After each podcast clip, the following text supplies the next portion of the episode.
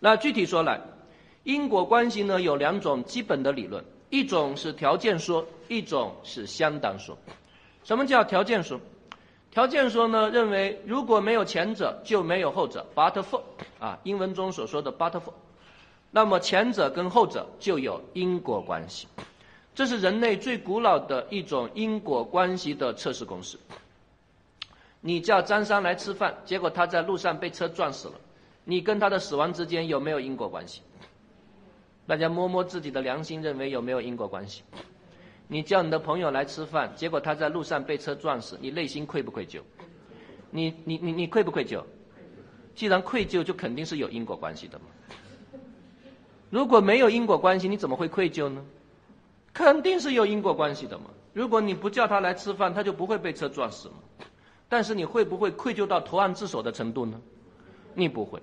所以提醒我们，因果关系其实有两个层次，一个叫事实上的因果关系，一个叫法律上的因果关系。我们考试肯定考的是什么因果关系？法律上的因果关系啊。条件说，如果没有前者，就没有后者。通过这，我们筛选出事实上的因果关系。但是我们会发现，事实上的因果关系是不是会导致处罚范围的无限扩大呀？所以，对于事实上的因果关系，我们要做一定的收缩。因为如果按照事实上的因果关系，人类有许多的行为都是认为有因果关系的。杀人犯的母亲跟杀人行为有没有因果关系？有没有？有啊。如果你不把他生出来，他就不会为祸人间了。所以前几天有一个十二岁的小孩把他妈妈杀了，对吧？按照这种理论，其实怪谁呀？怪他妈妈呀！你为什么要把他生出来呀？你如果不生出他来，你就不会死，对不对？所以这应该怪谁呀？不仅怪你，而且还怪你妈妈的妈妈，对吧？那这一追溯就完蛋了。所以对于条件说，一定要做出限制。这个限制就是所谓的相当说，说白了，相当说就是重要条件。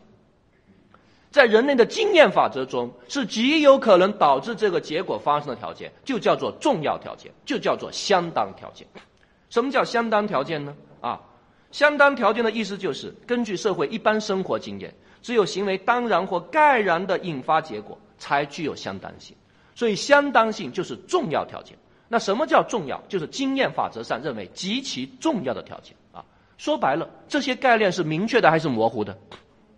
它肯定是模糊的，而模糊恰恰就是刑法的一个重要特点之一。对于很多概念，它有一定的模糊性，这些模糊性是避免我们法律人成为机器人的一个重要原因。因为这些模糊性是需要用什么来填补的呀？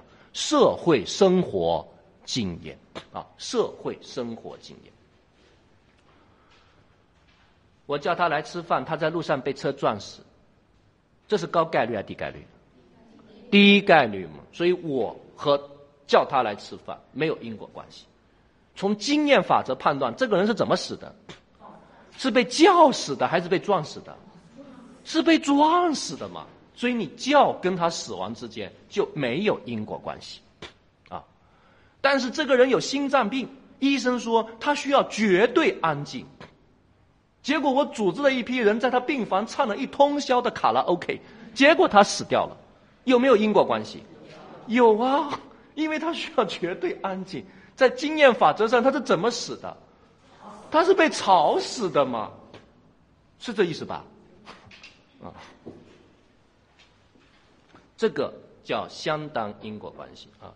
所以呢，在因果关系的试题中，大家千万别太纠结，不要钻进逻辑的迷宫啊。很多法律。学习的同学喜欢钻逻辑的牛角尖，进入到逻辑的迷宫，走不出来了。很多时候，我们要超越逻辑，不是反逻辑，是超越逻辑。因为任何逻辑都是有什么的呀？都是有漏洞的啊！我们要有经验去弥补逻辑。这就是我非常非常喜欢引用的一句话，反复引用的一句话：霍姆斯大法官所说的，法律的生命是经验。而不是逻辑啊。本视频对应知识点在罗翔讲刑法第四十二页。